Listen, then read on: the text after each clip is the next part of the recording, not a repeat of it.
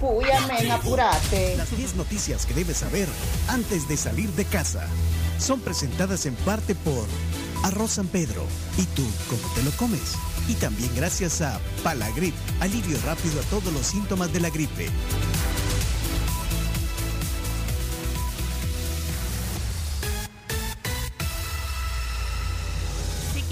Tener un día sin tos, si te molesta esa mocosera durante el día, si de repente ya no aguantan esa alergia que no te permite continuar feliz en el transcurso del día o de repente también cuando se vayan a dormir, pues entonces tomen Palagrip efectivo.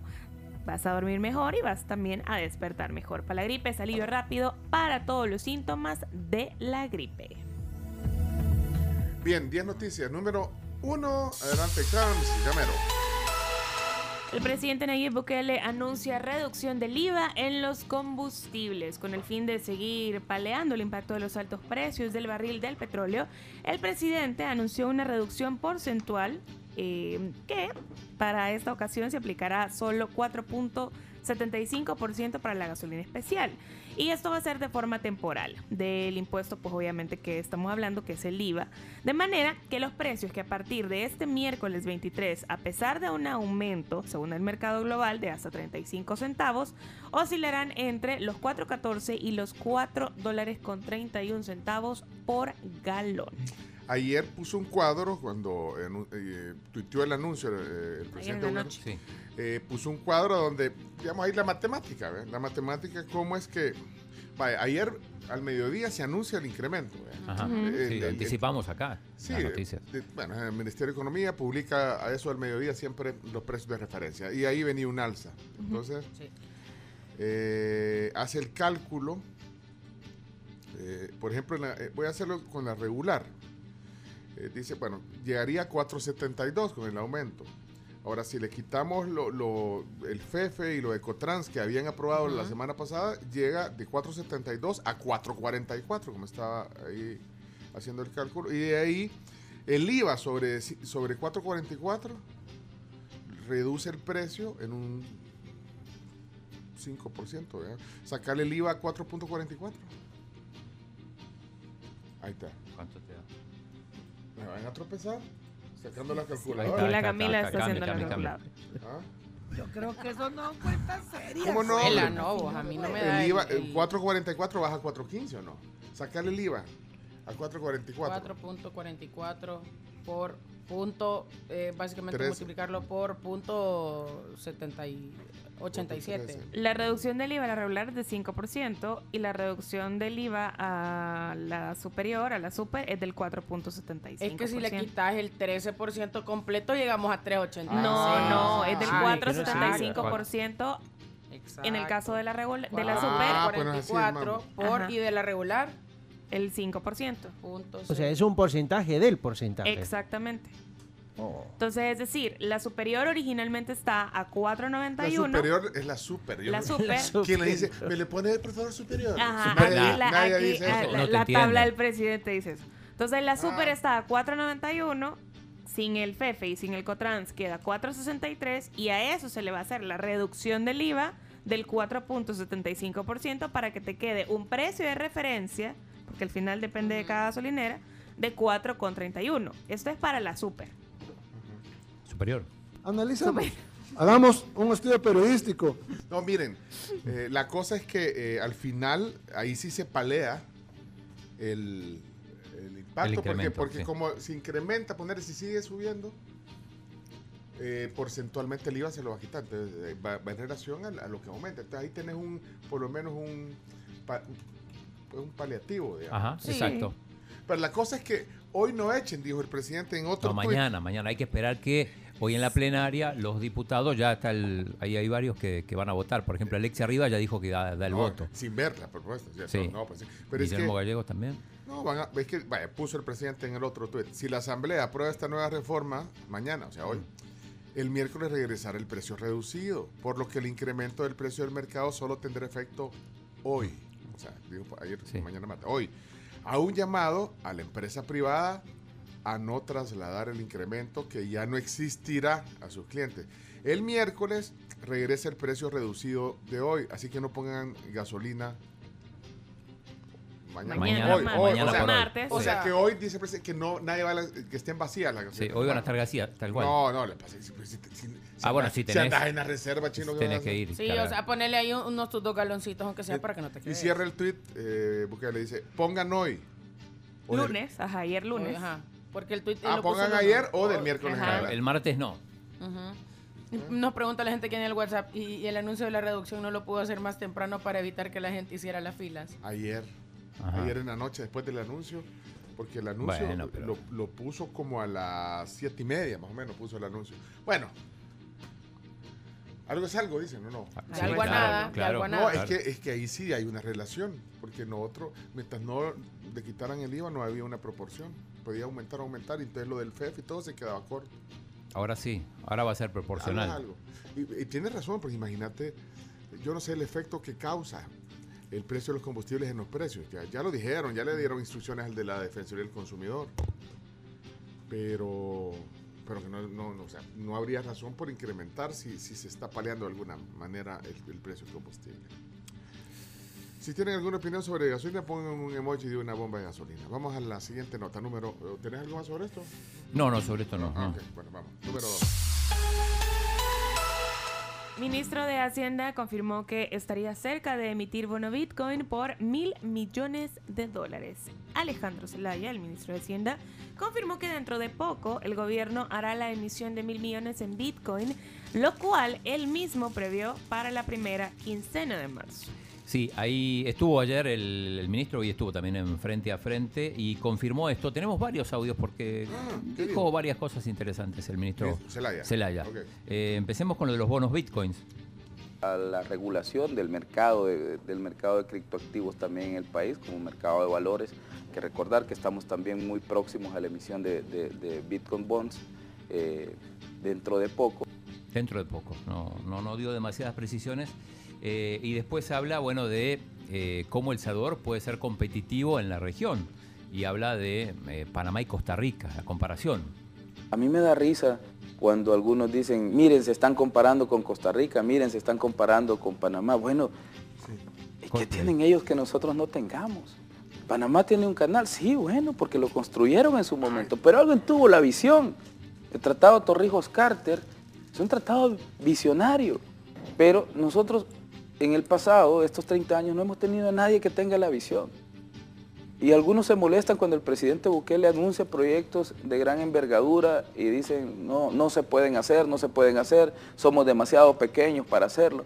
Y ese ha sido básicamente nuestro problema. Nosotros mismos nos hemos autodiscriminado para no crecer económicamente. Para que no venga Coldplay, no. No, no seas así, chino. Eh, La frase es que tiene Panamá y Costa Rica que no tenemos nosotros. no, pero, no, pero mira. el- el- Llega Coldplay. No, a Costa Rica. Van al Llega- mundial. llegan Van al mundial. Ey, ey, no, ey, ey, ey. El canal de Panamá, ¿y vieron? Pues sí, el canal de Panamá. Acá hay como bueno. 20 canales de televisión. Tienen inversión de empresas que capacitan a la gente para hacer computadoras. Del- No, Bueno, pero acaba de venir la Fórmula 1. pero- sí. No, lo comentamos No, el otro día. es, la que de usted- Rusia. usted- es que ustedes no son aspiracionales. No, es que No. no, aspiran. Es como- Pero no, ustedes se encierran, se creen. No va a venir la Fórmula 1. minimiza. Hagamos un canal ahorita. Te aquí, un canal, un canal aquí que, que pase todos los buques aquí por. ¿Por dónde? Buscate lo más El estrecho. canal seco, el Y, famoso y, canal. hablar, y, y hablarle a Honduras, que también habrá algo. No, miren. Que compartamos. Fórmula 1, no, hombre. Una, Es un que- premio Fórmula 1. Es que el otro día comentamos que el Gran Premio de Sochi en, en- Rusia no, no se va a hacer y que se está buscando, sí, bromeamos con el cabalí. Y, y un poco, bueno, el, el ministro habla de que va a venir la Fórmula 1, en realidad es no es exactamente la Ah. Fórmula 1, sino que es el equivalente Ponelo. al sur. ¿Qué dijo? Vamos a organizar, por ejemplo, ahora nos dieron por fin una fecha de, de la Liga Mundial de Surf, que es en junio. Es básicamente como tener un premio de la Fórmula 1 en tu, en tu país.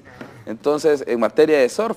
Entonces, ese tipo de estrategias de atracción de turismo, incrementamos un 30% la llegada de turistas eh, con respecto al año 2020 del año 2021 al cierre.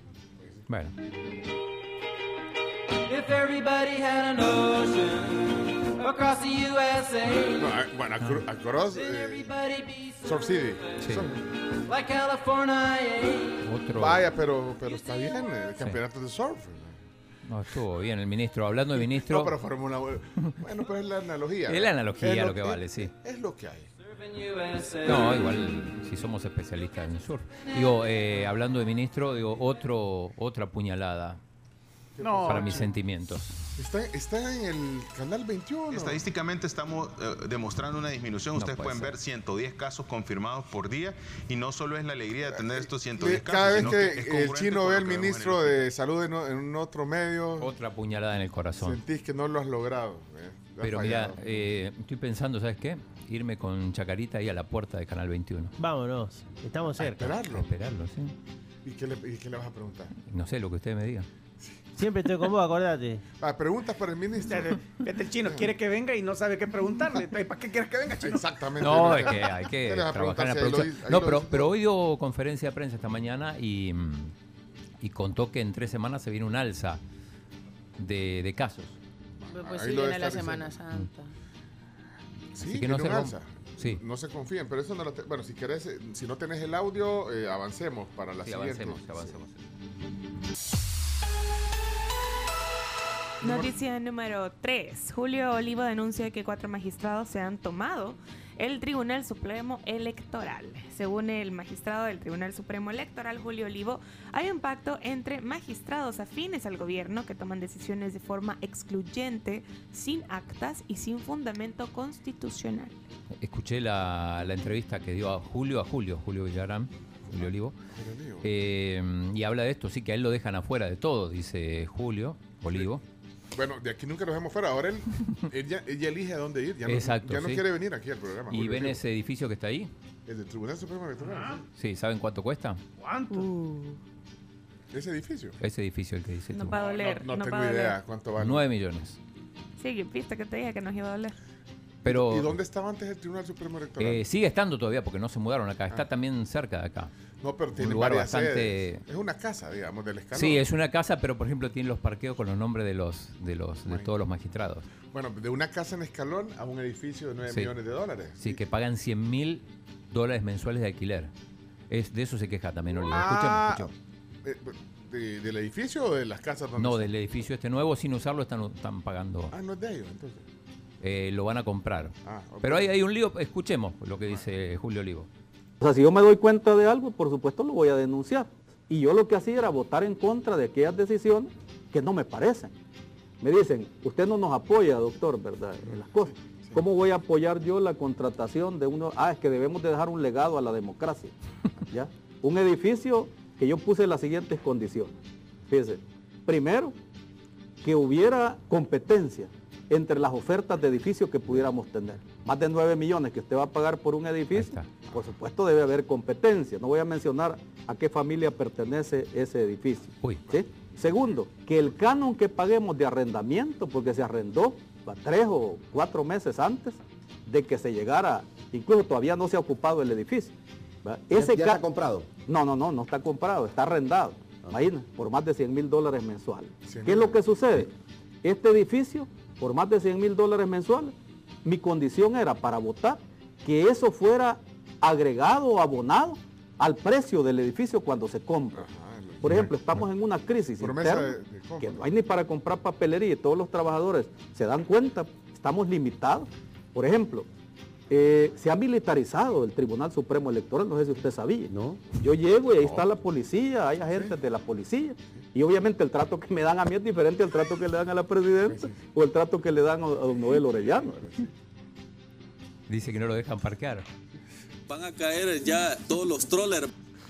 Sí, pero bueno, pero básicamente dice que lo dejan afuera de que hay un grupito de cuatro y él es el quinto y, Y que él no votó, es que no votó Sí. por el edificio, ahí explicó por qué. Bueno, Julio Olivo, que es magistrado, es magistrado. fue doctor. presidente antes del Tribunal Supremo Electoral. Llegó Vamos el- a la siguiente. Vamos. Nota número 4. 4, vamos, todavía.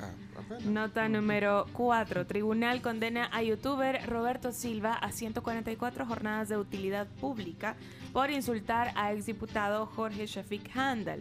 El youtuber fue condenado a tres años de prisión por insultar en 2020 al exdiputado Jorge Shafik Handal. Sin embargo, las penas iguales o menores a tres años, de acuerdo con la ley, son sustituidas por jornadas de utilidad pública, es decir, algún tipo de trabajo con la comunidad según los conocimientos o capacidades profesionales de cada convicto.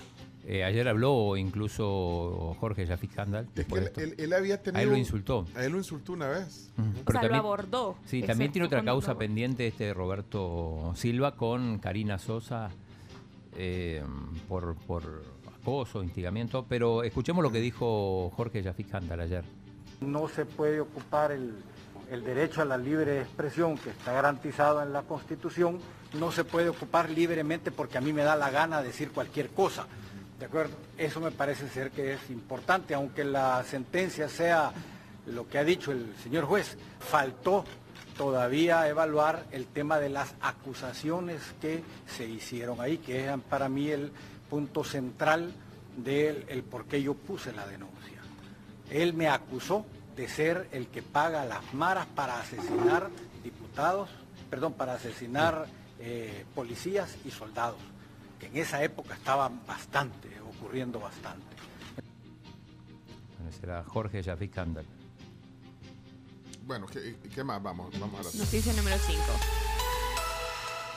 Según el presidente de la Asociación de Pediatría, no hay evidencia científica que avale una cuarta dosis en niños. No hay evidencia científica aún que respalde la aplicación de una cuarta vacuna contra COVID-19 entre menores de 12 a 18 años, según el doctor Rodrigo Simán, presidente de Asopedes, que de hecho lo tuvimos ayer vía telefónica y Ayer aclaró es que pusieron Sí. un comunicado Sí, de la Asociación correcto. de Pediatría sobre, eh, sobre la cuarta dosis. ¿Y, y qué dijo? Parte de lo que dijo ayer aquí Rodrigo Simán.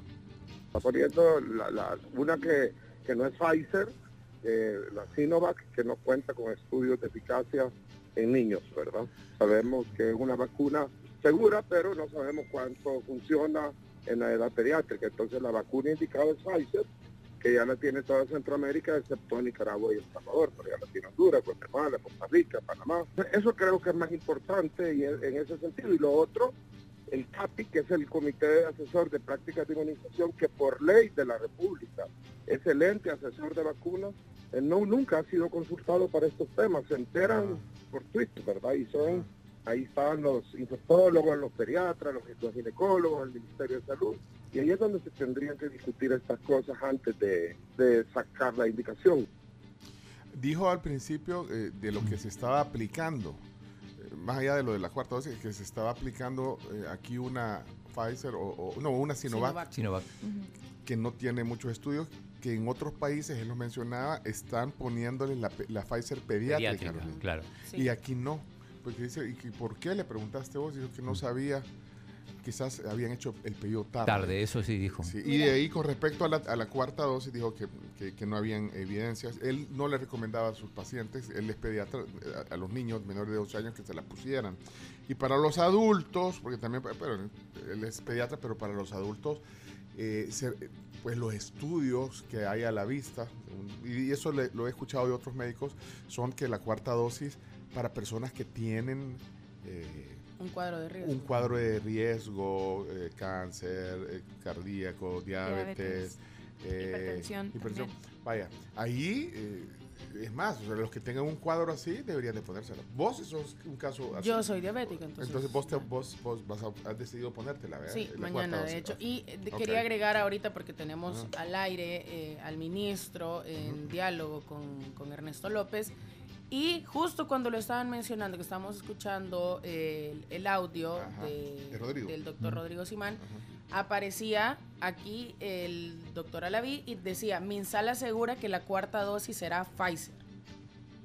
Ajá. Aparecía a la par de él un, un titular. Ayer escuché decir que en su mayoría era Pfizer, la cuarta dosis. Pero según eso, yo dije, bueno, entonces, ¿y los demás qué? Bueno, eh, ahí está la- el número 5. Vamos al número A las 6. seis. El tema del momento. Defensa del empresario de transporte Catalino Miranda apela resolución en contra de su cliente y agregan delito por aumento de pasaje. Te le agregaron un delito más. El delito nuevo es el eh, venta a precio superior.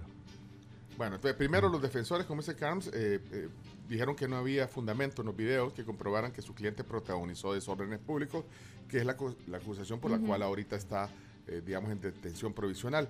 Pero eh, por el otro lado, bueno, apelaron la decisión judicial, pero por el otro lado se le ha agregado este delito, entonces, de subir los precios, venta a Sí, precio ve- superior. Venta a precio superior y, y de hecho tenemos un audio de, de la fiscal del caso. ¿Qué dijo? La Fiscalía General de la República en esta tarde está presentando un requerimiento en contra del señor eh, Catalino Ezequiel Miranda Arteaga y el señor Adalberto Antonio Miranda Cepeda El hijo. por el delito de eh, ventas a precio superior Ahí está. previsto y sancionado en el artículo 234 del Código Penal.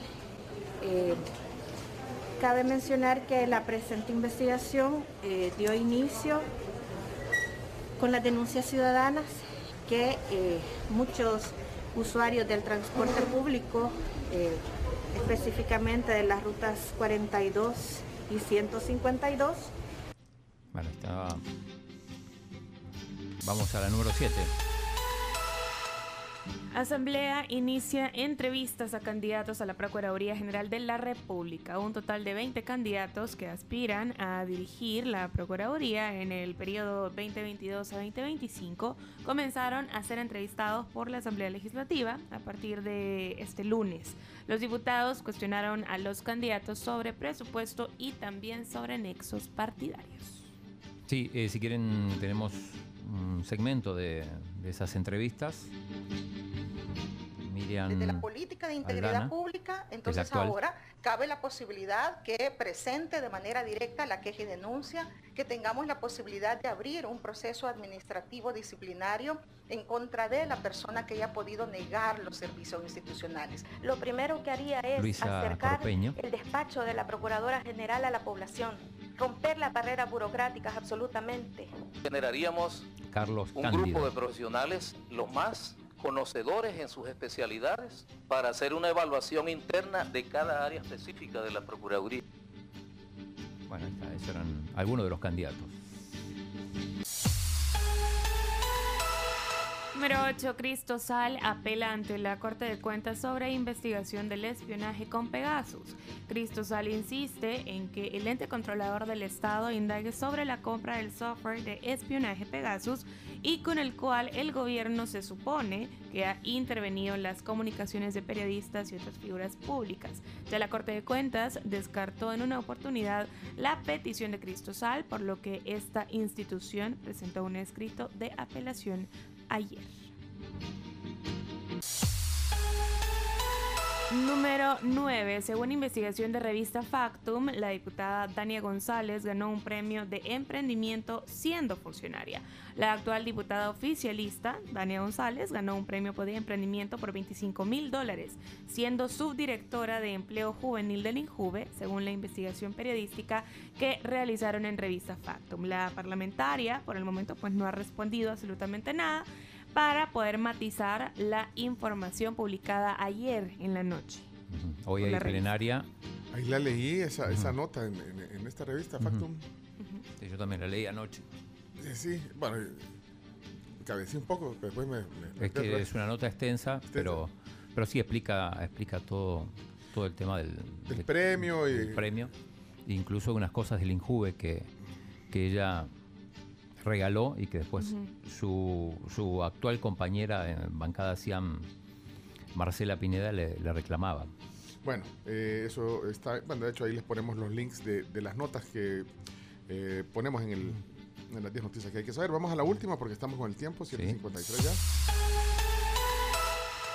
Honduras podría adoptar el Bitcoin como moneda de curso legal a raíz de una frase de la presidenta de Honduras, Xiomara Castro, con la, en la que se refiere que su país no debe permitir que solamente El Salvador escape a la hegemonía del dólar.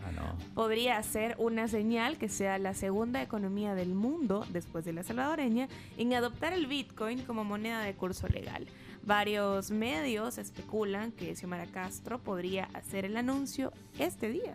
Ah, bueno, pendientes de eso, 42.860 está el Bitcoin en este momento con una leve suba.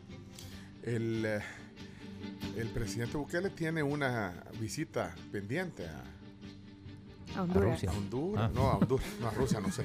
No. Bueno, habían, No, anunciado antes del conflicto, pues de que se desató el conflicto Ucrania-Rusia, que oye, pero no, te digo a Honduras. De hecho, leí algunas notas, digamos, de los mismos funcionarios de la alcaldía, ponerle de Tegucigalpa, que, que, que tenían en agenda una visita para estos días, o para ayer creo que era. Pero bueno, al final no, no se ha dado. La visita de, de, de Nayib Bukele a Honduras.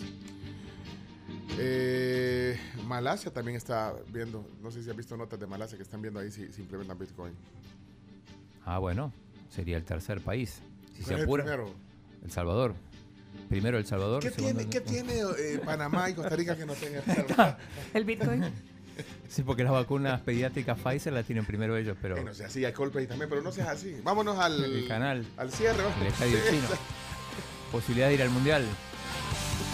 Sí, un montón de cosas más. Un jugador en Todo la, no se puede. un jugador en, en la Liga Europea, o varios. Un jugador ganando Champions. Tres veces seguidas. Ahí Pre- se- premio- al general. Ah, lo- sí, premio Nobel de la Paz. Ah, Que sí, va a venir, por cierto, A Keylor. Navas. Ah, yo pensé que Arias. Rubén Está Blades. convocado. Está convocado, pero eh, no jugó el último partido. Bueno, después hablamos en deporte si quieres. ¿Cómo se llama el, el- el aeropuerto de, de Panamá? Tocumen. Buen aeropuerto, buen hub. Ah, ¿por qué no has ido a ver aquí? El nuevo no lo vi, es cierto.